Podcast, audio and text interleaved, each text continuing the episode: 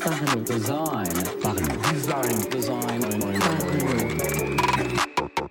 Parlons. Design. Est sponsorisé par The Theory, le site des product designers.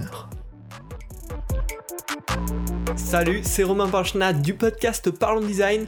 Aujourd'hui, on va s'attaquer euh, à la méthode de recherche utilisateur qui se nomme la sonde culturelle. On va découvrir ensemble qu'est-ce que c'est, dans quel cas on peut l'utiliser. On va détailler un petit peu euh, la méthode de mise en place de cette sonde culturelle. Et puis, bien sûr, on verra les petits pièges à éviter, les petits désavantages de cette méthode, parce que bien évidemment, aucune méthode n'est parfaite.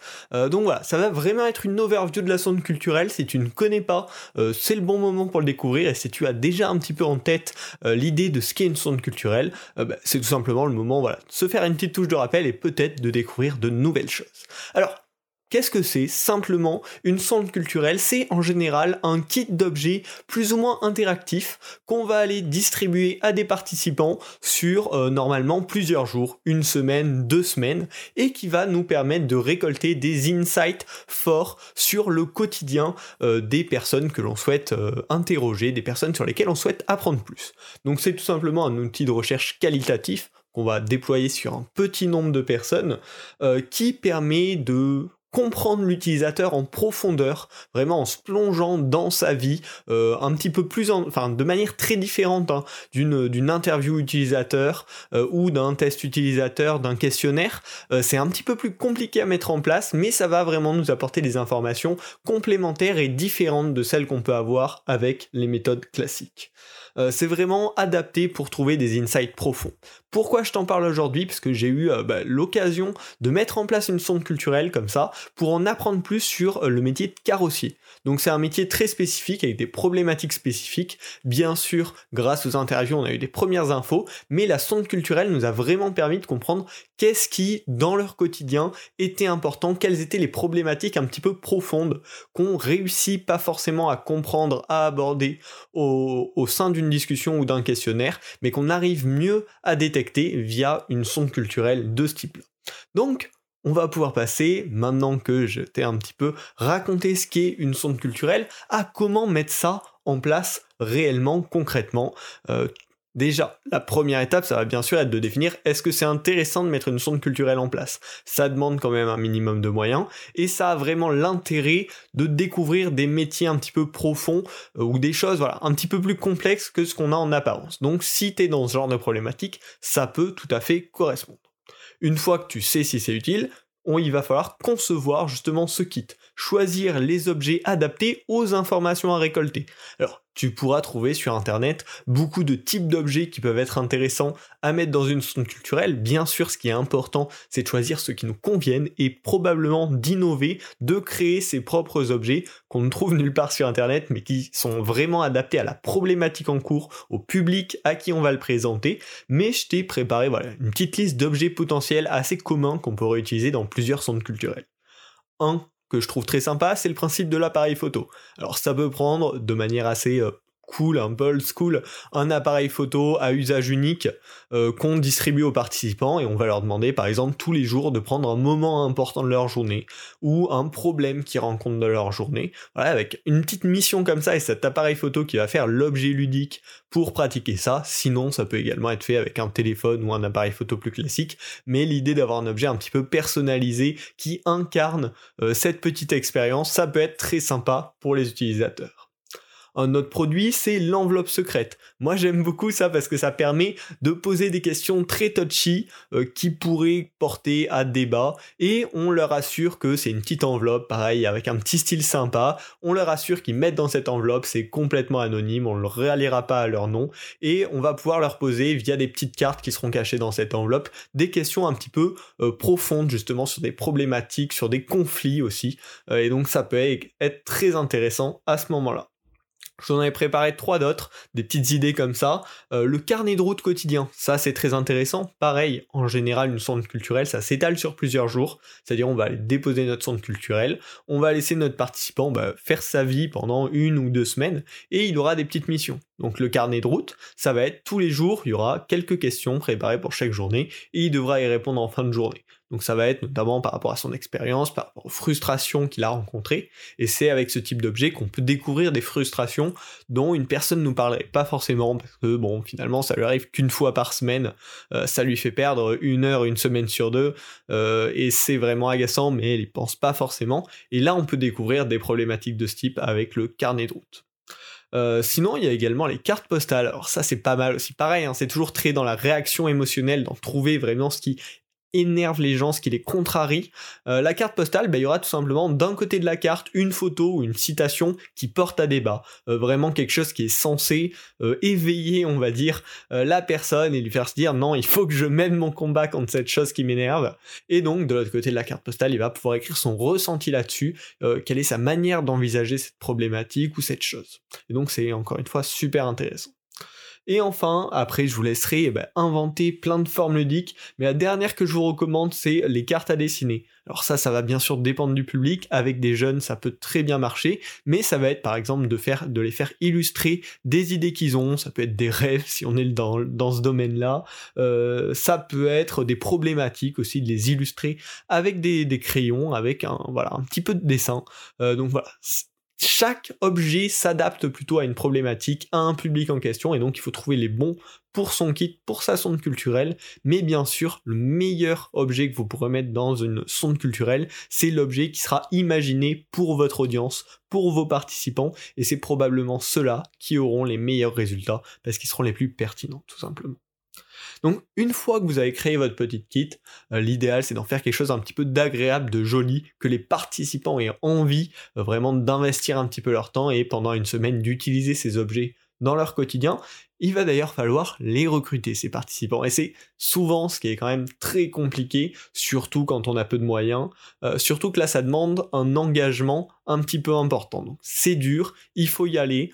Euh, ça peut aussi être intéressant s'il y a une première étape avec des questionnaires, euh, du coup plutôt euh, avec un public large, de demander à la fin leur email s'ils veulent participer à plus d'expériences, et les personnes qui sont proposées peuvent être des bons contacts pour participer ben, à ces expériences un petit peu plus avancées. Et puis sinon, ben, si vous avez plus de moyens, il y a des agences qui peuvent s'occuper comme ça du recrutement des utilisateurs, des choses comme ça, mais c'est toujours l'étape un petit peu compliqué. Et si possible, si vous avez vraiment les moyens, c'est toujours cool d'avoir 2-3 participants qui sont des pré-participants, qui vont avoir le kit en premier, qui vont pouvoir le tester sur une première semaine.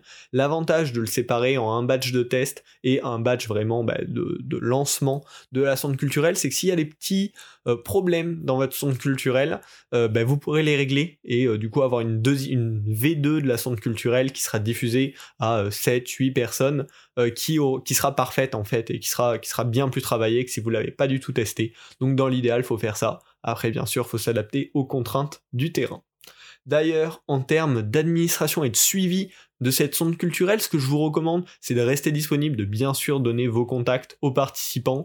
Euh, ce serait dommage qu'ils aient un blocage au cours de l'expérience qui euh, finalement euh, voilà, leur fasse oublier de s'en occuper ou les, juste les bloque dans la rédaction. Donc restez disponible s'ils ont besoin pour répondre à des petites questions pour les débloquer.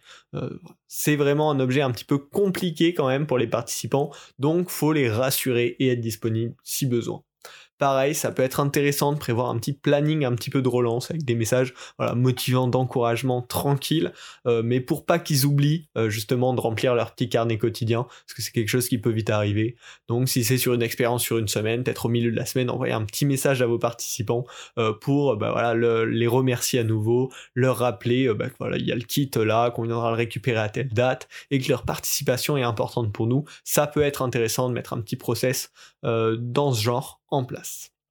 Enfin, bien sûr, à la fin de la période prévue, il faudra aller récupérer euh, ben, les sondes, remercier bien évidemment les participants, puis analyser les données. Donc ça, ça s'analyse comme ben, une analyse qualitative. Hein. Donc vous aurez quelques participants, il faudra vraiment tirer les points qui reviennent, et globalement, ce sont des pistes. Ensuite, il faudra les approfondir, vérifier si elles sont partagées par un plus grand nombre de personnes.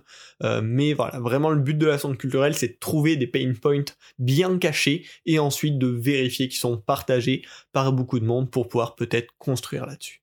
Donc c'est un petit peu la méthode de base pour créer, diffuser et lire euh, sa sonde culturelle, mais bien sûr c'est comme tout le temps hein, adapté à ses projets, à ses problématiques, à ses participants.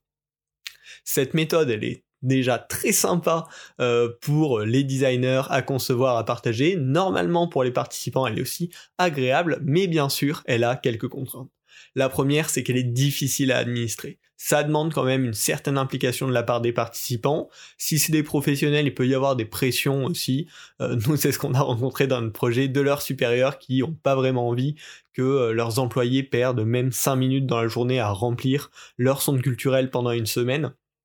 Donc euh, c'est toujours un petit peu compliqué. Faut trouver euh, des candidats impliqués. Euh, l'avantage, l'idéal peut-être, c'est si on a fait des recherches plus larges avant, de, de, les utiliser pour retrouver les candidats qui s'étaient un peu impliqués, qui s'étaient proposés pour participer à ces recherches plus avancées.